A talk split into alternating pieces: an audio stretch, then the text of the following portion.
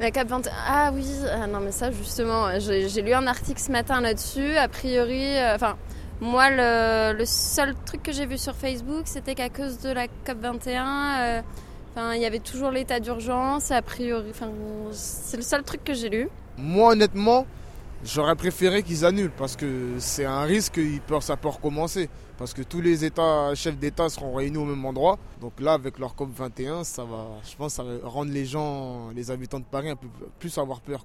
La COP 21, d'après ce que Sarkozy euh, disait euh, hier dans le journal, euh, c'était peut-être pas le bon moment de faire la COP 21 parce qu'il voulait que les forces soient plus réunies sur, sur bah, l'état d'urgence et non sur la COP 21 parce que ça demanderait, à mon avis, beaucoup de, bah, de, déploiement au niveau des forces de, de l'ordre. Par rapport à ce qui s'est passé, je pense que les gens vont encore doubler ou tripler euh, des, vigilances au niveau de la sécurité, au niveau de l'organisation.